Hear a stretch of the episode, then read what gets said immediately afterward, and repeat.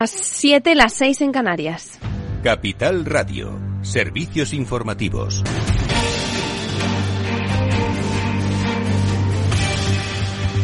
Muy buenas tardes. El Euribor alcanza el 3% de media en diciembre, su mayor nivel desde 2008. El Euribor a 12 meses, índice al que están referenciadas la mayoría de hipotecas variables en España, ha alcanzado hoy su tasa más alta desde diciembre de 2008.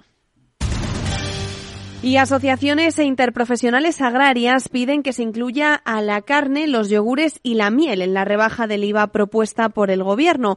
Califican de positiva la medida anunciada, pero sí que piden que alimentos como carnes, yogures o derivados cárnicos sí que son esenciales en la cesta de la compra. Y el Partido Popular hace balance del año y aparte de cargar contra las medidas del Ejecutivo de Pedro Sánchez, explica que los españoles merecen un mejor gobierno. Lorena Ruiz buenas tardes. Buenas tardes. Alberto Núñez Fijo ha aprovechado su balance anual para erigir su candidatura frente a un gobierno al que, según él, le sobra frivolidad y le falta orientación a los intereses generales. En esta línea ha criticado el plan anticrisis que el Ejecutivo anunció el pasado martes y ha puesto el foco en las ayudas de 200 euros que recibirán las familias más vulnerables, calificándolas de inmorales porque dice el bono cultural ofrece el doble de dinero a los jóvenes de 17 años. De esta forma propone convertir el cheque en una devolución más amplia y automática en el IRPF para esquivar la burocracia que en muchos casos hace que la gente no pida las ayudas y devolver también parte de este impuesto a las rentas de menos de 40.000 euros.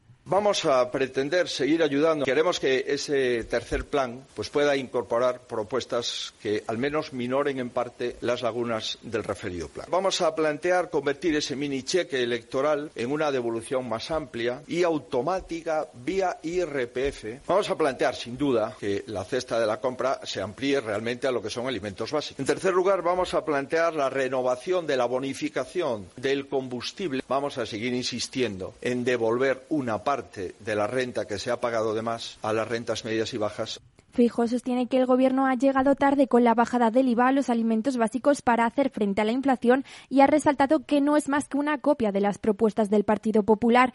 Pide además que en la rebaja del IVA se incluya la carne, el pescado y las conservas y ampliar la subvención de 20 céntimos por litro a los combustibles, no solo a los sectores profesionales, sino también a los autónomos y a las rentas medias y bajas. El líder conservador ha pedido que este decreto se tramite como proyecto de ley para que su partido pueda introducir enmiendas y confía en que el Gobierno acepte alguna de sus propuestas con las que asegura mejorarían la situación inflacionista del país. Gracias, Lorena. Y el presidente del Partido Popular también cree que 2023 será el año del partido, mientras que desde el Ejecutivo creen que no es un líder útil. Escuchamos a Pilar Alegría, ministra de Educación. El Partido Popular empieza y acaba el año de la misma manera, sin ser un partido útil, sin ser un líder útil para la ciudadanía de este país tienen una oportunidad magnífica, a través de este Real Decreto, de apoyar un paquete de medidas que va a beneficiar directamente a muchos millones de familias de este país. Y mañana conoceremos en España el dato de IPC tanto mensual como anual. Se espera que el mensual, el IPC de diciembre, esté en torno al 6%, casi 5 puntos por debajo de su máximo del mes de julio y el anual esté en el 8,5%, esa media anual de 2022. Y con todo esto echamos un vistazo a los mercados. Claves del mercado.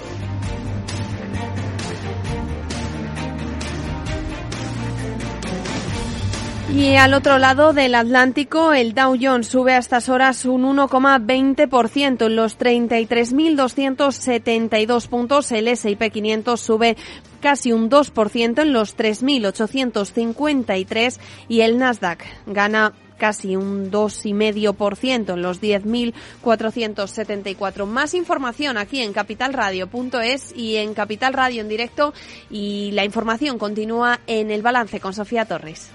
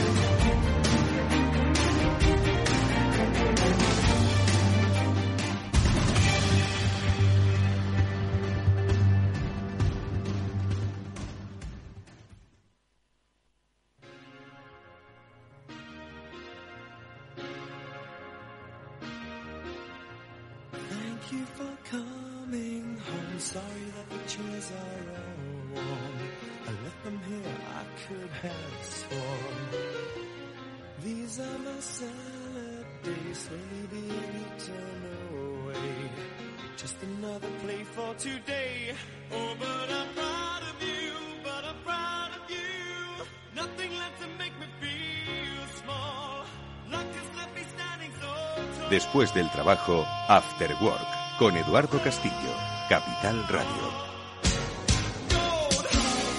¿Qué tal amigos? Buenas tardes, bienvenidos a este After Work, el último After Work de 2022, en el que hoy vamos a eh, charlar ampliamente con Julián de Quebo y Víctor Magariño sobre lo que ha dado de sí este interesantísimo y aparte cruento año en otros sentidos y sobre todo ver qué es lo que podríamos o dónde vamos a fijar el foco en 2023. Esto es lo, lo que vamos a hablar en la segunda parte del programa, pero antes, ya que estamos en un tiempo de celebraciones, comidas y más comidas. Hace poco tuvimos una eh, interesante conversación con Kilian Zaragoza, el CEO y fundador de Naria, que es una plataforma eh, que pretende darle mucha más eficacia al aprovechamiento de los alimentos, pues que ya de la cadena de la distribución, pues ya dejan de tener por lo menos utilidad comercial, restaurantes, grandes distribuidoras, almacenes, Vamos a escuchar de nuevo la conversación que mantuvimos algunos amigos de este After Work con Kilian sobre cómo podemos aprovechar, sobre todo vosotros si pertenecéis al mundo de la alimentación, cómo podemos aprovechar mejor para tomar un poco de conciencia, como digo, en estos tiempos de abusos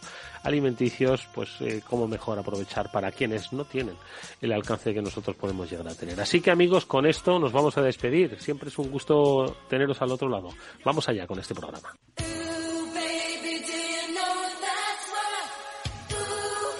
Después del trabajo, After Work, con Eduardo Castillo, Capital Radio.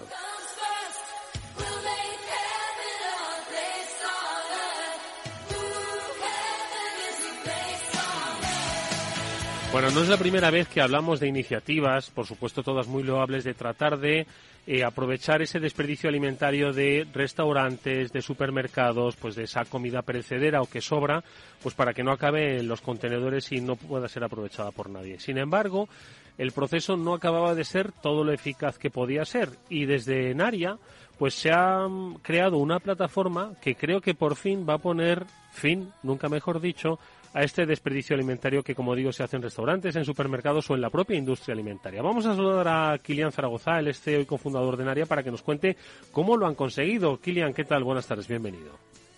¿Qué tal? Muy buenas tardes. Oye, cuéntanos, Kilian, cuéntanos un poco porque, a ver, eh, como yo he dicho, ya ha habido iniciativas ¿no? que de alguna forma trataban de ver cómo se podía aprovechar pues esos desperdicios que surgen en restaurantes al finalizar el día en los supermercados muchos hemos visto no cómo de repente pues salen ofertas por alimentos próximos a, caducar pero que aún así seguro que hay mucho desperdicio o en la propia industria alimentaria. Qué se ha hecho hasta ahora y eh, cómo Naria viene a mejorar esta situación Sí, ahí han surgido varias soluciones. Es más, en España se conoce mucho to Go. A nuestros amigos de Too to Go fueron los que los pioneros, ¿no? En encargarse en esa gestión de revalorizar esos lotes de excedentes y, ellos arrancaron. Pero eh, lo que vimos nosotros como, como Naria, eh, pues después de dedicarnos en cuerpo y alma con este proyecto y con esta empresa a digitalizar el tercer sector, el sector de la ayuda social, pues vimos que había una necesidad muy clave a la hora de, eh, por parte de las empresas de la industria alimentaria, y aquí entran todos, entran los fabricantes, los eh, productores de, alimentos, eh, la cadena de suministro, es decir, los retailers, los supermercados y también la parte del sector oreca, ¿no? De hostelería, restauración, caterings, que estaban teniendo pues un excedente de alimentos en buen estado que no podía eh, proseguir el curso de la venta y que eh, a raíz de la próxima legislación que entre en vigor, la, ley eh, de prevención del desperdicio alimentario, que entrará en vigor a partir del año 2023 por parte del Ministerio de Agricultura, Pesca y Alimentación, mm. pues nosotros desde Naria vimos que teníamos la capacidad con nuestra herramienta de trazabilidad blockchain de aplicar y ponerla en valor para que estas empresas que tienen este excedente lo puedan conectar con los bancos de alimentos y con las entidades sociales que son nuestra principal eh, valía. ¿no? Nosotros somos nativos en la, en la gestión del ecosistema social en España, con bancos de alimentos y con entidades sociales, y lo único que pretendemos es pues, dar tranquilidad y ofrecer una herramienta que permita a estas empresas conectar este excedente de alimentos en buen estado con estas entidades sociales para que estas entidades sociales lo hagan llegar a las personas que más lo necesitan. ¿no? Hablamos que en el 2021 en España eh, más de 7,7 millones de toneladas acabaron en la basura, ¿no? Que en tiempos como ahora que ha terminado el Mundial, para que nos hagamos estas cifras, las aterricemos, estamos hablando de cerca de 500 estadios de fútbol llenos de comida, ¿no? Pues eh, que esto se dé, que esta situación se dé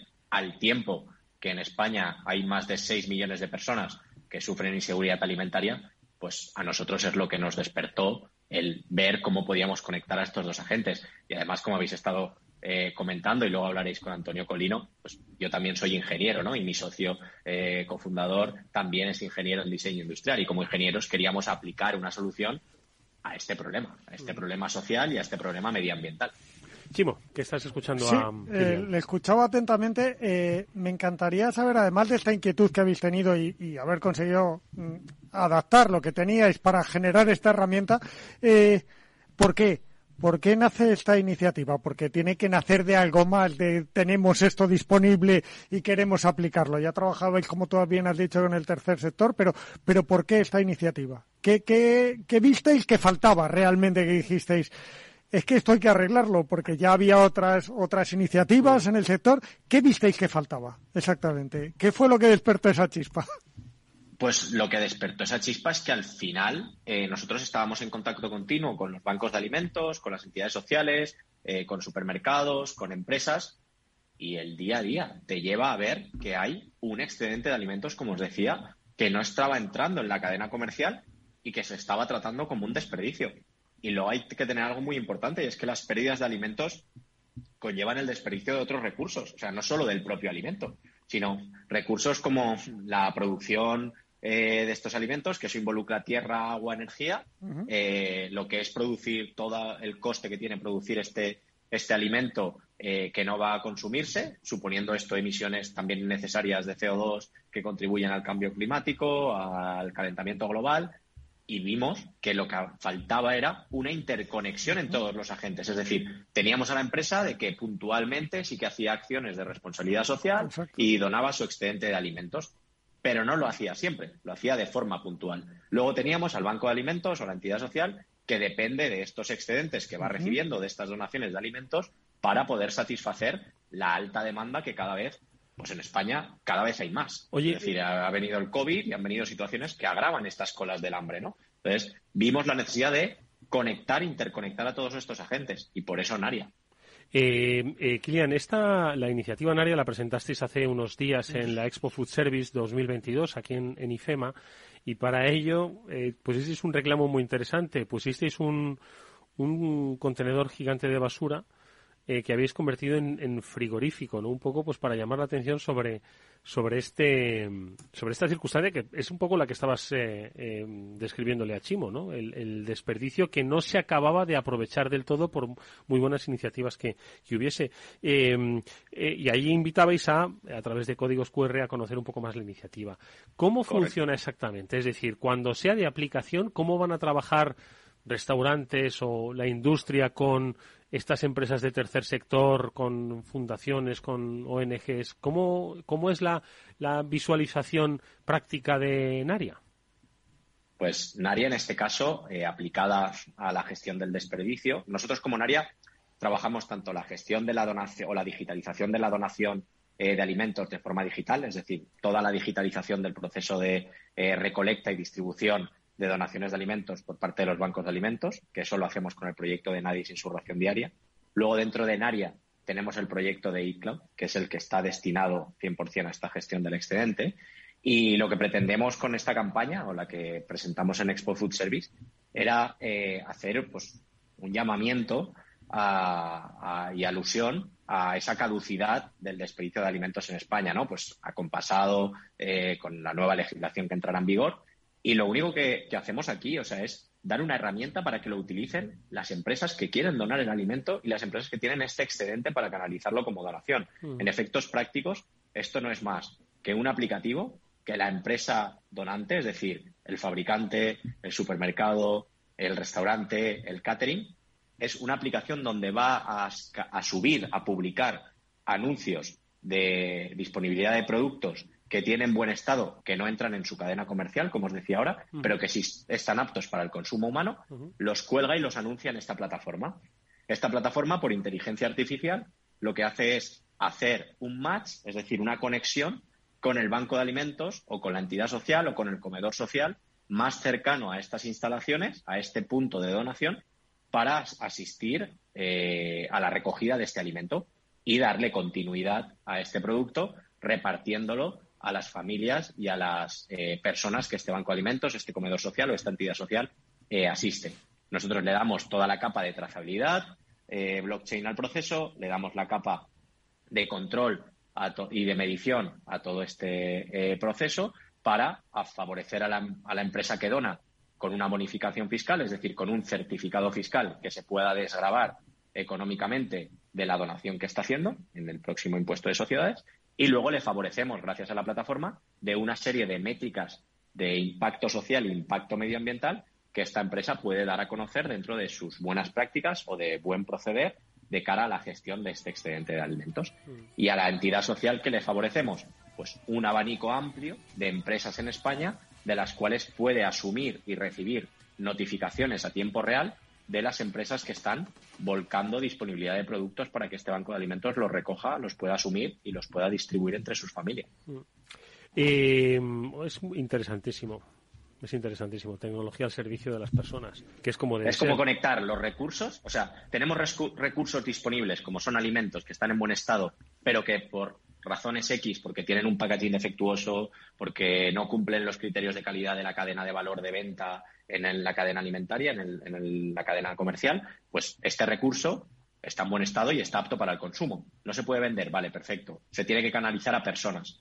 ¿Y a esas personas cómo llega? Pues llega a través de la plataforma de Naria, que lo que hace es interconectar y hacer match entre el que tiene el alimento para donar y entre la entidad social que recibe esa donación para distribuirla a personas. Y meterle, pues eso, trazabilidad, transparencia, medición, bonificación fiscal, todo en uno para que al final se pueda hacer de forma eficiente. Lo que queremos es optimizar estos recursos y optimizar este canal de conexión. Una última cosa súper rápida, Kilian. Eh, ¿Cómo se sumó una empresa a esta iniciativa, eh, a esta plataforma? En Naria se tienen que dar de alta. ¿Cómo hacen? Porque estoy seguro de que nos están escuchando o quien nos está escuchando igual se lo está contando a alguien y, y creo que se apuntarían casi ya. ¿Cómo tienen que hacer?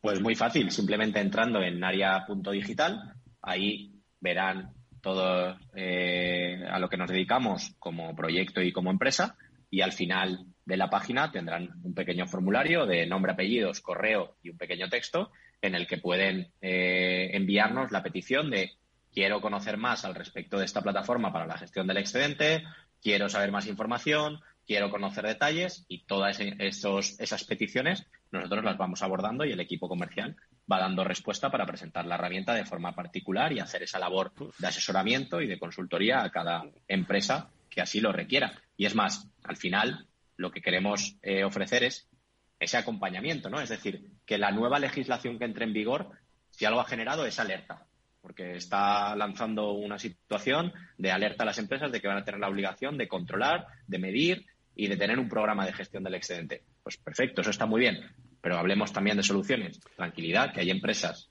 marca España, de, de aquí, que están dedicándose a aportarle soluciones a las empresas de España para cumplir esa legislación. Pues. Así que tranquilidad, Dos que nos contacten, nosotros encantados. Dos motivos hay. Cumplir la ley y segundo, ayudar a los demás y ser vosotros mucho más eficaces y eficientes. Ahí está la plataforma Naria Digital, su CEO y fundador, Kilian Zaragoza. Nos ha acompañado desde restaurantes hasta grandes industrias de la alimentación. Todos podéis contribuir. Gracias, Kilian. Mucha suerte. Hasta muy pronto. Muchísimas gracias, Eduardo. Feliz. Adiós. Gracias. Álvaro, tío, ¿estás sentado? Bueno, pues que nos han dado la financiación. Sí, sí, sí, sí, sí, sí. Anda, vente, vente para acá y abrimos el cava. Que ya somos empresarios, tío, que somos empresarios. Sí, En Telefónica acercamos toda nuestra tecnología para seguir acelerando startups y así todos tengamos más oportunidades. Telefónica, cuanto más cerca estemos, más lejos llegaremos. ¿Nuevo invirtiendo en bolsa o ya eres todo un experto?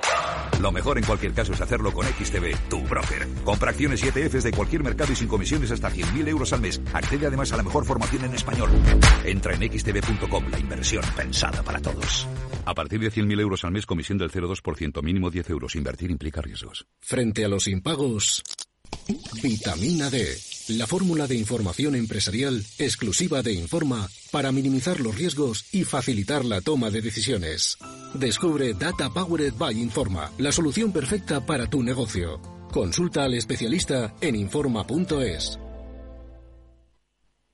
Después del trabajo, After Work, con Eduardo Castillo, Capital Radio.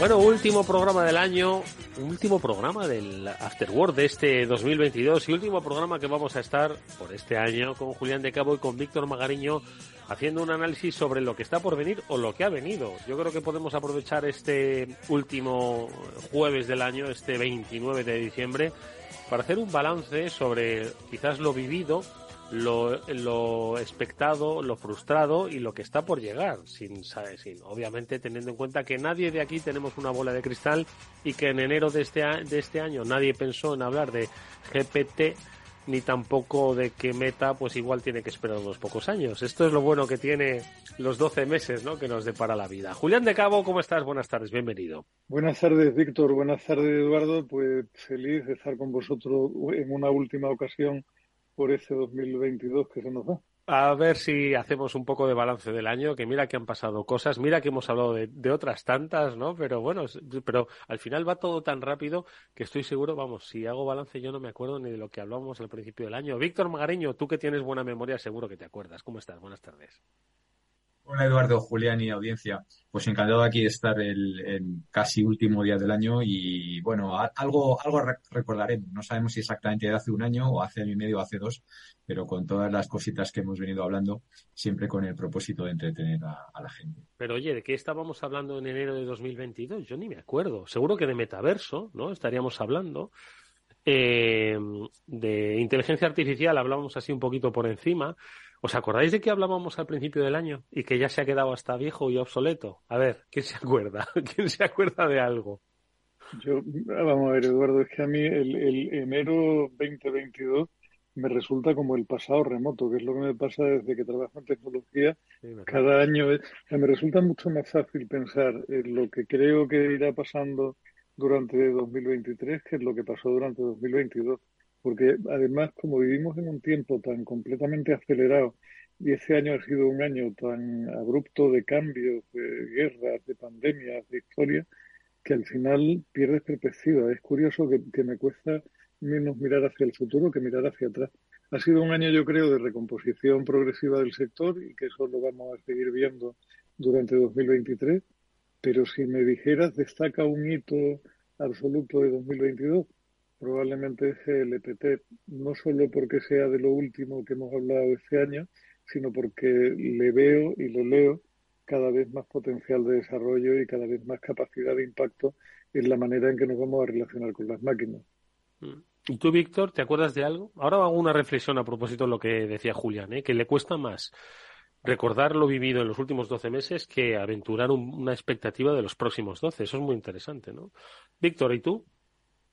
Bueno, yo, yo creo que el, a finales del 21 todavía estaba muy, muy pendiente la, el tema pandémico, el tema virus. Y, y, ahora, curiosamente, un año después, parece que, vuelve a estar de moda, ¿no? Con todas las noticias que están viendo de China. Podemos, si queréis, hacer alguna reflexión.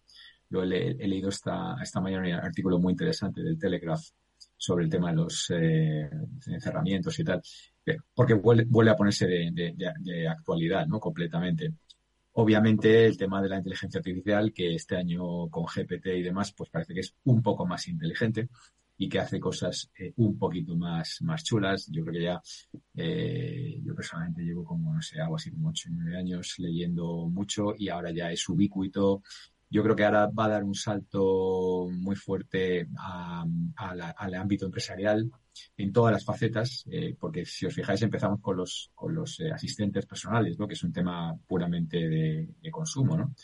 Pero entonces va- vamos a tener, eh, vamos a tenerla más en el ámbito empresarial.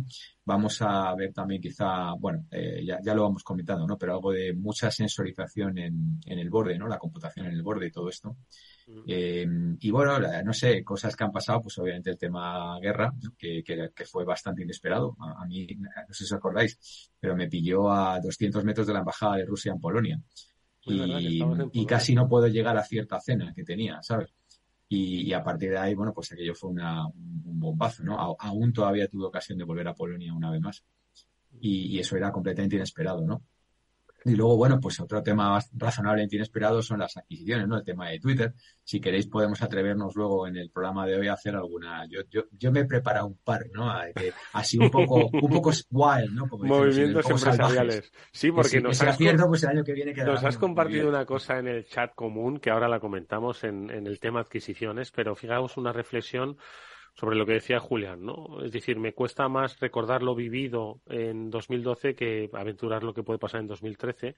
Y eso entiendo que, que es un cambio también para las empresas. A las empresas siempre les conviene hacer perspectiva para luego tomar decisiones empresariales, ¿no? Vosotros que dais clase en escuelas de negocio, ¿no? A futuros ejecutivos, ¿no? En el ámbito de las empresas, ¿cómo ha cambiado, ¿no? Es decir, que al final lo que decía Julián, vamos tan rápido que, que los balances necesarios, ¿no? Que se hacían sobre los años ejecutados, es que en un año una compañía quizás ha implementado, no digo estrategias eh, radicalmente diferentes, pero sí ha pivotado varias veces esa estrategia, ¿no? Y yo creo que eso, pues ya nos tenemos que acostumbrar a eso, ¿no? Y sobre todo la, que, la gente que se dedica al mundo de la empresa, Julián, eh, tiene Hombre, que sí, entender sí. que lo- la, la toma de decisiones ha cambiado, la forma en la que se toman, ¿no? Si recuerda, Eduardo, el día que estuvimos hablando con Javier Recuenco, que, que fue una charla que dio para mucho, porque Javier es un hombre inteligente y muy intenso en Además, inteligente certificado. Quiero decir que hay mucha gente, cierto. ¿no? En este caso, Sí, sí, certificado. nada menos que el, que el presidente de Mensa en España. O sea, Javier decía que, o sea, hablábamos de aquella, de, de los atractores y de cómo en muy pocas ocasiones habían coincidido tantos grandes atractores simultáneamente en un momento de, de vida de la humanidad. Y al final son cosas que si las miras con un poco de pausa, que es difícil, te dan que pensar, ¿no? Yo cuando estabas haciendo tú la reflexión sobre mi, mi comentario inicial sobre el pasado y el, y el futuro, me acordaba de, de una frase de Lao Tse, que es una frase muy conocida, que dice que si estás deprimido estás viviendo en el pasado, si estás ansioso estás viviendo en el futuro y si estás en paz estás viviendo el presente. Lo que pasa es que aquí el presente es tan, tan fugaz, Eduardo, que no sabe uno realmente, o sea, ¿dó- ¿dónde pone uno el límite del presente? ¿no? Porque en, en dos golpes de talonario de pronto te cambia de, de propietario uno de los grandes actores del panorama y dices, madre mía, que se ha recompuesto absolutamente todo. Y Javier Recuenco también decía que él no, no creía en estrategia a más de seis meses vista y que cualquier cosa que, superara ese plazo le parecía una de un, de un presuntuoso absoluto. Y Yo estoy bastante de acuerdo con él, ¿no? Es muy difícil y coincide por otra parte con algunas de las mejores prácticas que voy viendo. Yo cuando, cuando a veces, hablando con compañeros de Singular, nos entra un poco el debate de si estamos planificando o no con un plazo y una dirección suficiente y tal, a veces ves media sonrisa que apuntan un poco en ese sentido, ¿no? Planificar a seis meses, madre mía, ¿no? Víctor, ¿qué te parece? Bueno, sí, eh, obviamente ya lo hemos comentado varias veces, ¿no? El, el tema de eh, corto plazo es mañana, el medio es tres, seis meses y el largo es un año. Cuando en los eh, 80s, 90s, cuando yo hice el MBA, el, el largo eran 10 años. Ahora, ahora 10 años no, no sabe nadie, ¿no? Yo lo, lo repetimos mucho en clase. El que te diga que sabe lo que va a pasar más allá de 5 años eh, y, y ya, y ya me empieza a parecer eh, science fiction, ¿no? Pero bueno, sí que podemos intentar, Eduardo, con tu permiso, eh, atrevernos a, a poner un par de tendencias y yo, yo no espero mm, cambios masivos, ¿no? Más allá de, de, bueno, de alguna adquisición así memorable y tal, pero bueno, podemos, eh, podemos apuntar un par de, de todas cosas. formas, Víctor, o- hoy en día decir que uno no espera cambios masivos es también bastante peligroso. ¿eh? Piensa que lo que hemos vivido en el 2020, 2021 y 2022. ¿eh? Pero bueno, yo, yo vamos. creo, yo creo, Víctor, que ahí yo, la gente que planifica rezan una, una oración preciosa, que además ahora que estamos de, de final de año y de recapitulación, incluso ese, ese toque espiritual no va mal, una oración que empezaba diciendo, Señor, entrego mi pasado a tu misericordia, el futuro a tu providencia y el presente a tu amor. Yo creo que, que eso es lo que deberían poner hoy en Pero- todas las salas de consejo. Pero, pero si, si os fijáis, eh, por, por, eh, lo que ha dicho Eduardo, ¿no? De cambios masivos. O sea, ¿qué sería para mí cambio masivo o no? ¿No? Por ejemplo,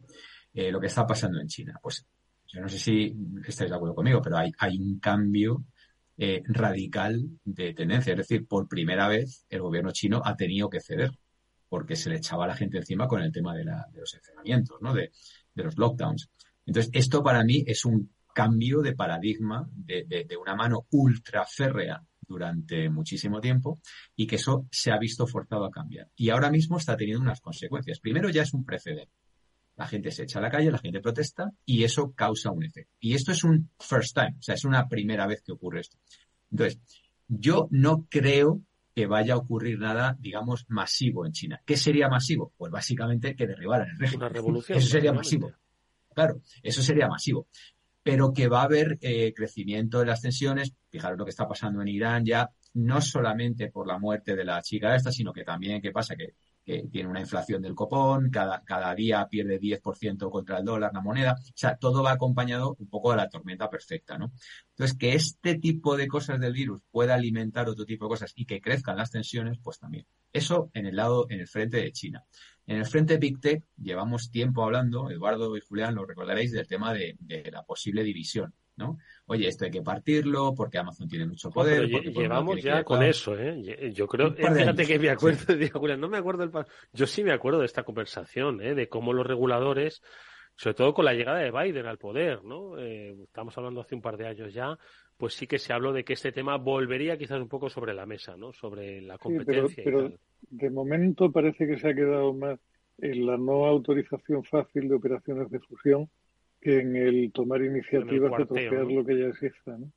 Que también, que también, de nuevo, y, y en hilo a lo que está diciendo Víctor, es que se nos olvida a veces que por mucho que exista una normativa más o menos seria y más o menos aceptada por todo Occidente, al final las grandes tecnológicas son armas estratégicas en manos de los gobiernos o los gobiernos armas estratégicas en manos de las grandes tecnológicas, que ya no sabe uno cuál es el orden, ¿no? Con lo cual, que un gobierno como el norteamericano decida trocear a sus compañías más fuertes y más influyentes cuando China lo que está haciendo es concentrar, pues no lo sé, no sé en qué medida yo creería mucho en un troceamiento, ¿no?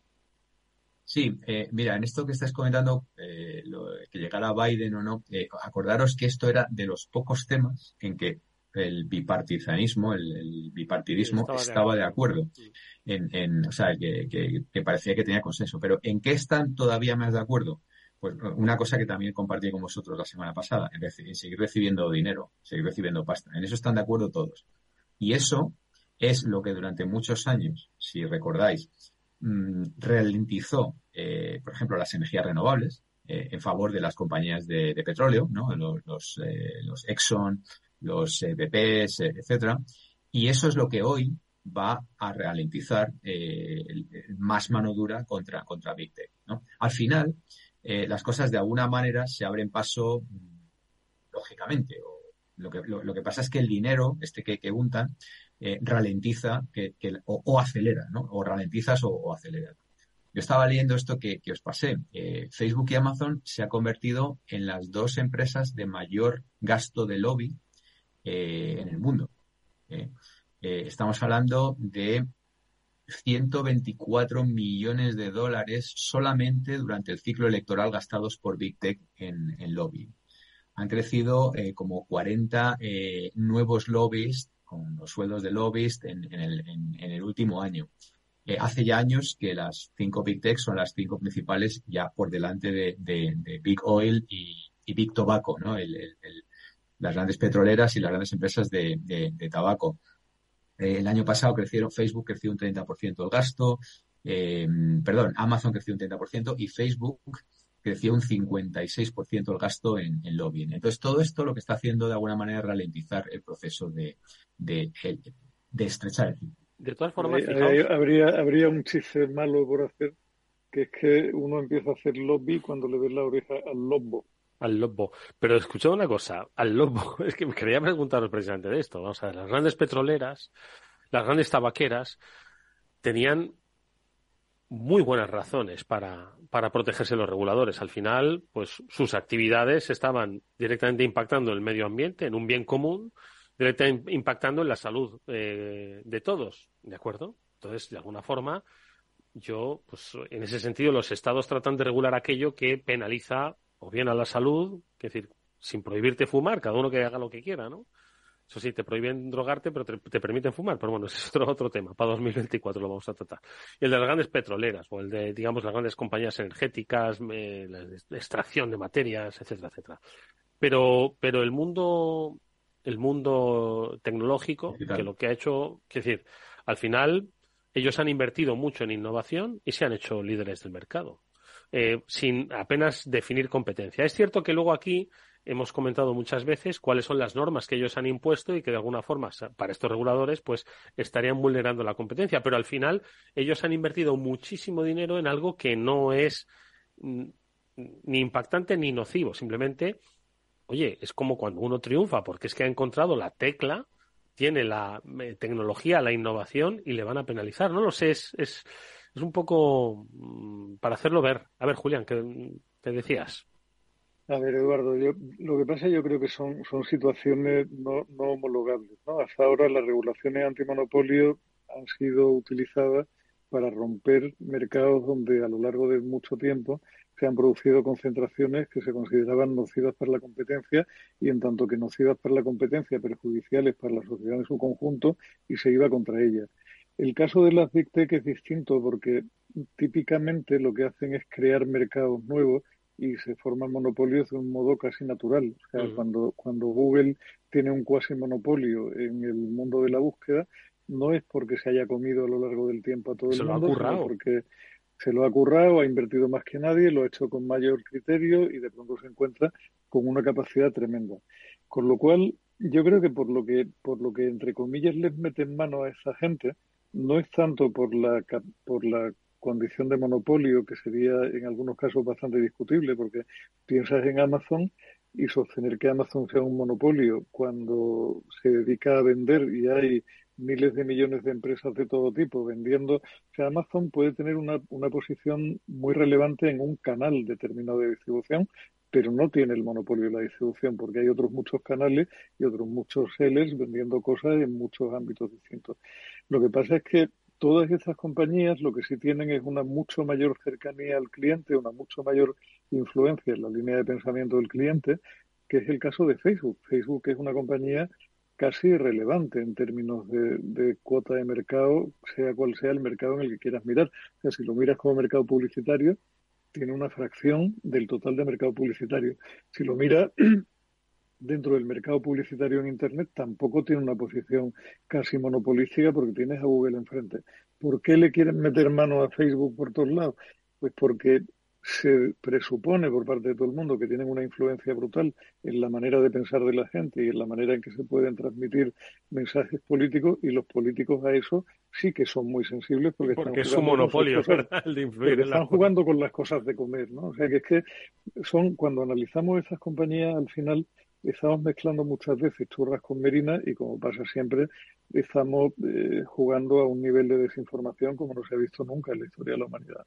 Víctor.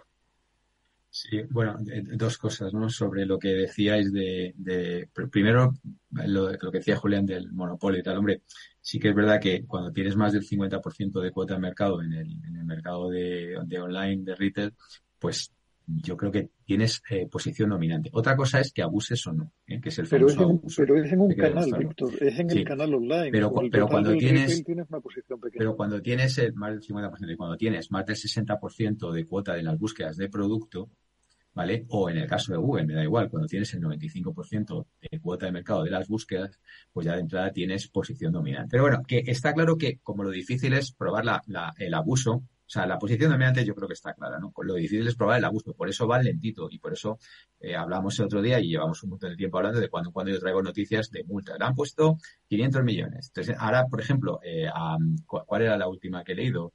Eh, ah, bueno, ha sido a Epic Games. A Epic Games eh, por el tema, le han puesto solamente 500 millones de dólares por eh, recolectar información de jóvenes y por prácticas eh, abusivas de privacidad y por el tema del free, ¿no? De que te vendo cositas para que te, en el, tema del Fortnite, que ha sido otro tema recurrente. Pero bueno, va, va, más despacio, ¿no? O sea, a Facebook también ahora le están amenazando por el marketplace. Fíjate que ya no eran los, el tema de, la privacidad, sino ahora ya también por el marketplace. Hablábamos el último día de, de cómo Amazon ha intentado con un acuerdo evitar un multazo en Europa y todo esto.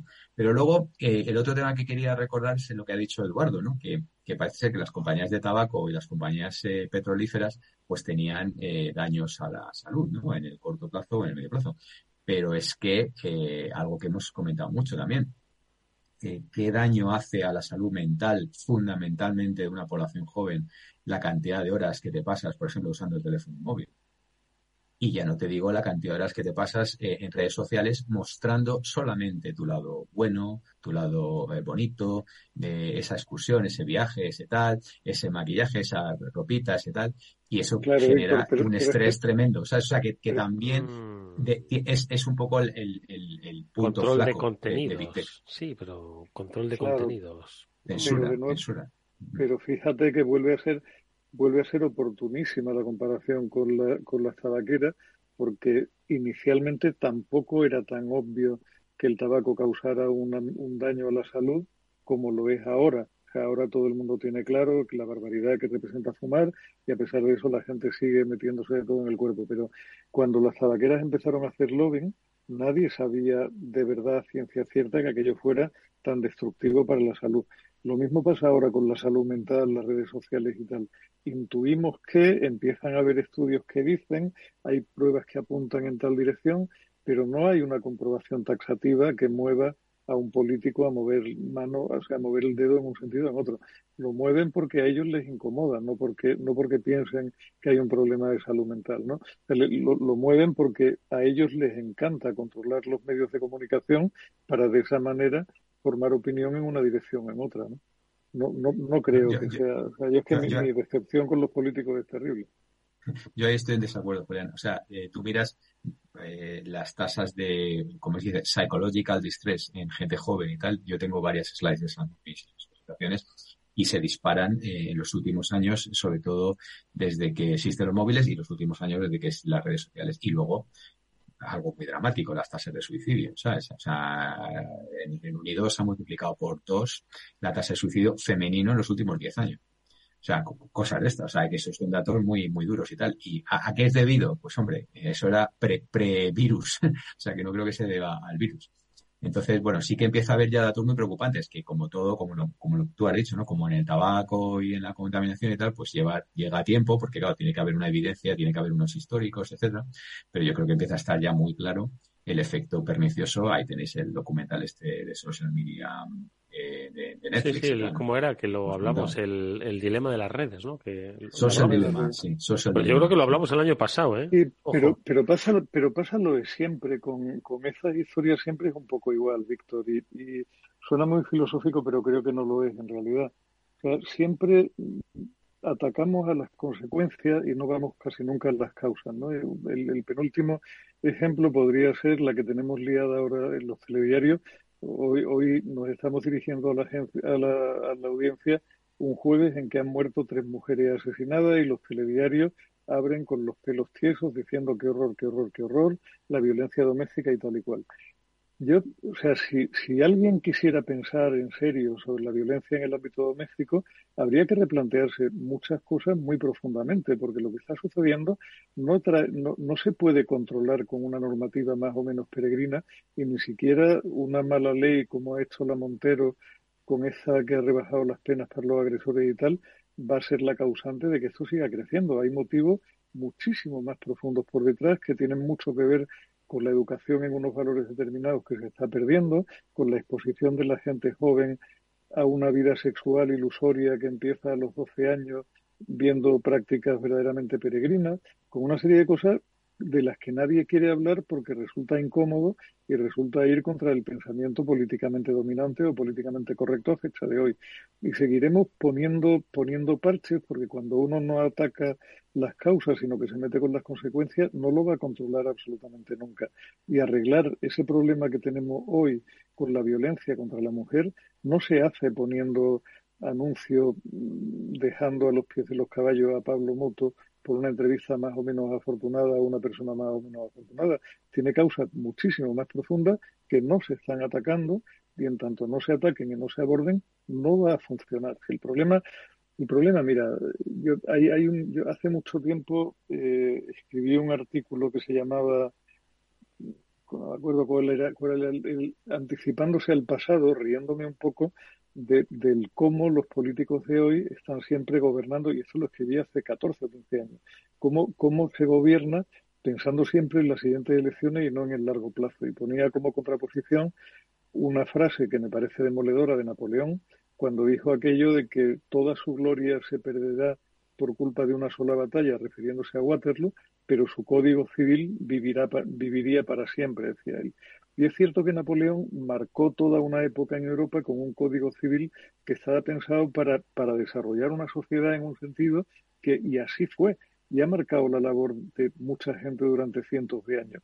Hoy día no tenemos a nadie pensando en el futuro porque nadie entiende qué es lo que va a venir, nadie entiende qué relación tiene ese futuro que viene con la estructura en la que estamos desenvolviendo nuestra vida hoy y están a sacar balones fuera, a garantizarse los próximos cuatro años de permanencia en un puesto y, a no hacer lo que deberían hacer, que es servir a la sociedad que los elige. A mí me ha resultado impresionante y perdón por si suena política, pero creo que no lo es, creo que en este caso es un tema puramente institucional, me parece acojonante, con perdón de la palabra, el hecho de que después de años discutiendo sobre cómo habría que recomponer el Poder Judicial, tenga que salir Su Majestad el Rey y en un solo discurso le recuerde a una panda de gaznápidos que ellos no están para servirse del cargo, sino para servir al cargo en favor del conjunto de una sociedad. Y en 48 horas se habían acabado todas las gilipolleces. ¿Es, de verdad necesario que haya que recurrir a eso? O me parece acojonante la pérdida de perspectiva por parte del conjunto de la sociedad.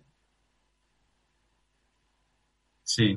Eh, Vamos a reconducir, porque, no por nada, ¿eh? sino porque son muchos los temas y como nos pongamos a hablar del Poder Judicial en España, nos da 2023 y seguimos todavía hablando de esto. Dios, me perdone y mis excusas, Eduardo. en absoluto, en absoluto. Aquí podemos hablar con total libertad. Pero sí es que me gustaría, porque ya se nos va acabando el tiempo, hablar de esas adquisiciones. Nos compartía. Nadie se pensó que este año Twitter iba a acabar en manos de Elon Musk, que por cierto, no sé si, y creo que hizo una encuesta sobre si, si debía seguir al frente o no, que salió que no, vamos, votaron, pero creo que no, no ha vuelto a decir nada, ¿no?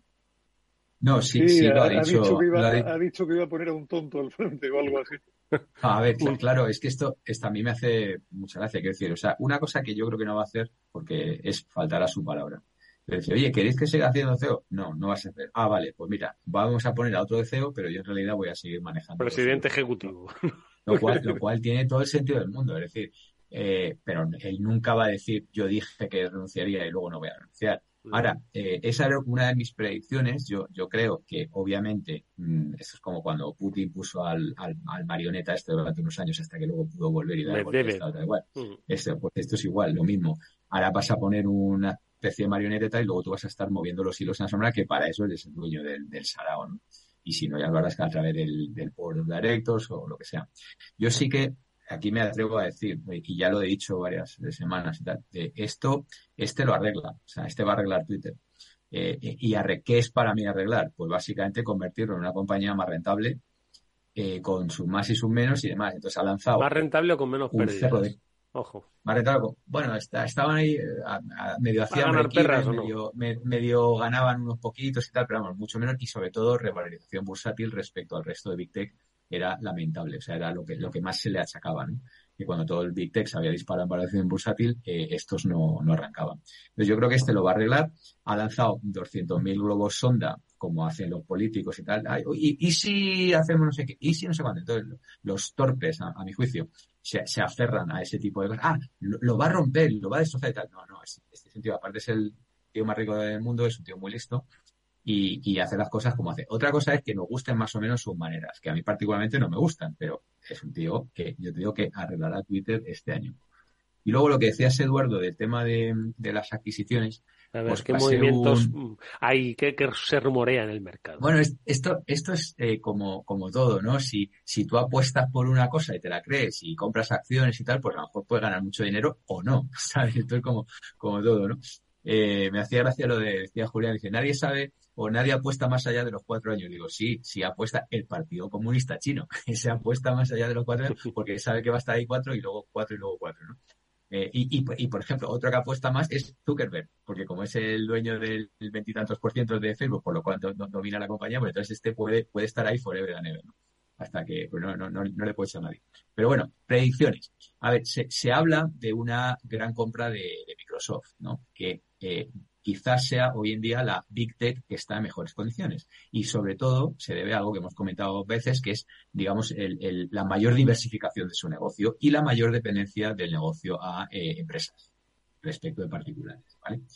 Entonces, ¿qué se habla? Pues se habla, por un lado, de Netflix, eh, que ahora está de rebajas, obviamente, de rebajas quiero decir que valorización bursátil baja, y eh, bueno, sería un movimiento pues muy interesante, ¿no? Ya ha intentado comprar, está en fase de compra de Activision, ¿no? El tema de los videojuegos y tal. Y ahora, pues, de tener una gran compañía de entretenimiento, pues sería cerrar un poco el círculo. Pero yo me ha llegado por ahí, por otro lado y tal, de todas estas cosas que yo leo y tal, una que os va a sonar todavía más peregrina, que es eh, que compre TikTok. Bueno, no sé si os suena peregrina o no, pero se habla de que está ya lubricando los eh, pasillos de Washington para eh, que empiecen a pensar los políticos que no sería mala idea que TikTok Pero ¿vendería de- el Partido Comunista Chino TikTok?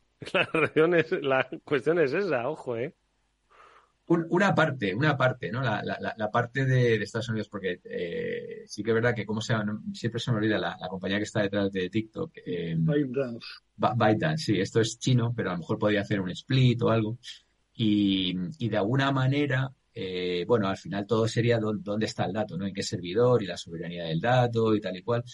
Pero, pero yo creo que si está por ahí Microsoft de por medio, pues estarían en Washington mucho más tranquilos, obviamente, ¿no? A eso le acaban de, de dar esos 10 mil millones de dólares de, de contrato de cloud de, del- del- de los militares americanos. Entonces, siempre da, da más tranquilidad. Entonces, bueno, pues ¿Qué- qué- podrá qué- qué producirse, pero ahí está.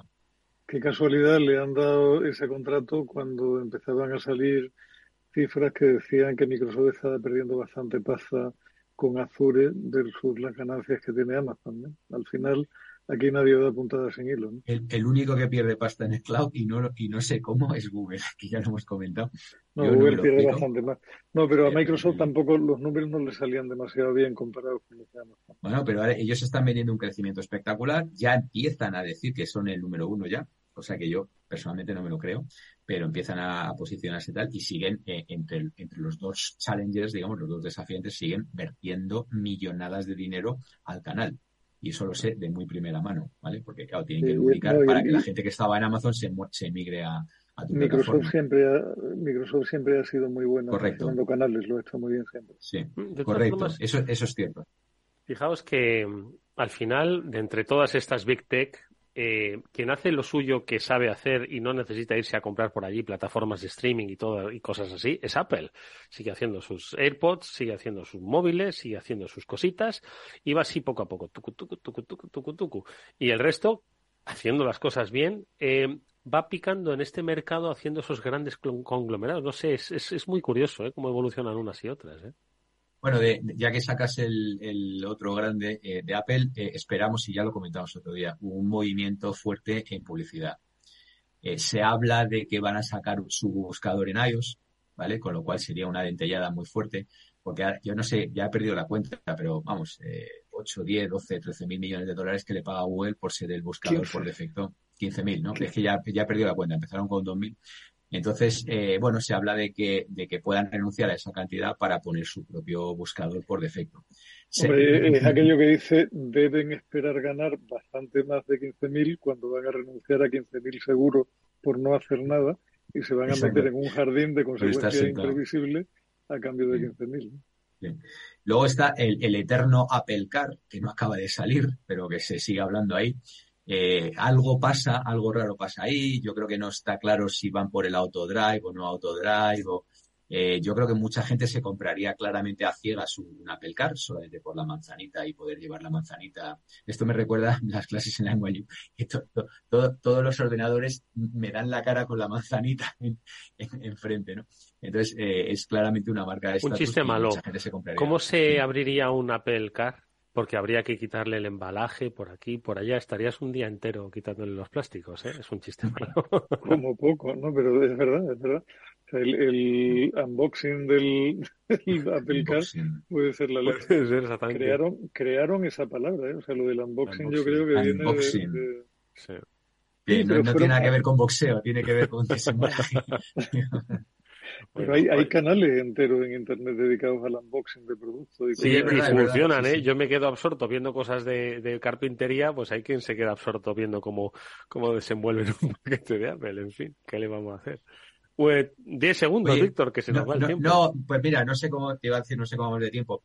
Eh, yo empiezo a ver un temita muy preocupante y es todo lo que está pasando en Reino Unido. Reino Unido va a ser un país muy convulso en el 2023. Entre la huelga, bueno, primero lo carísimo que es, etcétera. Siempre ha sido país- o sea, caro. Y, y las huelgas se inventaron allí. Escuchad que nos vamos, amigos. ¿Queréis que lo hablemos en 2023? Que está a la vuelta de la esquina, que es lo que vamos a hacer en Reino Unido. Bueno, pues no, no nos queda más tiempo. Ya solo nos queda tiempo para agradecerle, como siempre, a Julián de Cabo y a Víctor Magariño que hayan estado con nosotros, no solo hoy, sino todo este año, compartiendo sus reflexiones, sus lecturas, sus experiencias, no solo con vosotros, sino las que sus alumnos millennial a ellos también les, les entregan y que tienen a bien eh, compartir con todos nosotros. Les deseamos eh, lo mejor para el 2023, que pasen una feliz entrada de año. Víctor Magareño, Julián de Cabo, muchísimas gracias amigos, que disfrutéis mucho con los vuestros y mm, al resto de los oyentes, por supuesto, muchísimas gracias también por haber estado por allí. Amigos, nos vemos en unos pocos días, 2023, a ver qué nos deparará, ya lo iremos escribiendo en estas, en estas ondas. Gracias amigos. Hasta el año que viene, querido. Un abrazo a los dos. Efectivamente, desear que todo el mundo haya disfrutado este año y el año que viene más y, y mejor. Pues os lo contaremos aquí en nuestro espacio sobre la vida digital. Gracias amigos, hasta muy pronto. ¿Qué es ir más allá? Con Arval podrás llegar donde te propongas de la forma más sostenible y darle a tu empresa todas las soluciones de movilidad que necesite, asesorando con las mejores opciones de movilidad para las distintas necesidades de tu flota, con vehículos electrificados, bicicletas, coche compartido. Arval, la transición energética arranca aquí. Más información en arval.es. Mientras la ciberseguridad de la información tradicional gira en torno al software y al modo en el que se implementa, la seguridad del IoT incorpora más complejidad. La conectividad ofrece cada vez más escenarios con multitud de dispositivos conectados, donde el más trivial puede llegar a ser peligroso si resulta comprometido. Las soluciones Zero Trust de Zscaler permiten reducir estos riesgos. Descubra más en zscaler.es. ¿Sabes qué decimos en Andalucía? Disfruta las pequeñas alegrías cada día. Y cualquier día del año, ven Andalucía. Y también te lo digo yo, Antonio Banderas. Estas navidades, date una alegría. Ven Andalucía. Campaña financiada con fondos FEDER, Junta de Andalucía. Capital Radio 103.2 En Hospital HLA Universitario Moncloa cuidamos de ti y de tu tiempo con un servicio de urgencias ágil y eficiente las 24 horas, los 365 días del año. Urgencias pediátricas y de adultos con profesionales altamente cualificados y tecnología de vanguardia. Hospital Moncloa, contigo cuando más lo necesitas. Estamos en Avenida Valladolid 83. Bueno, la siguiente consulta nos llega desde Bulgaria, desde Sofía, la capital. Julen, buenos días. Muy buenos días, eh, señor Vicente y señor Durante. ¿Sigue usted Capital Radio en Bulgaria? Sí, hombre, lo cojo por internet cada día, ¿eh? Capital Radio es el que mejor lo, lo, lo, lo capto, vamos, en- inmediatamente. Ahora mismo, mire, le puedo poner aquí. ¡Arriba! ¿Eh? Mi vuelta al mundo va a empezar. Capital Radio traspasa fronteras. Capital Radio sí es lo mejor, ¿eh?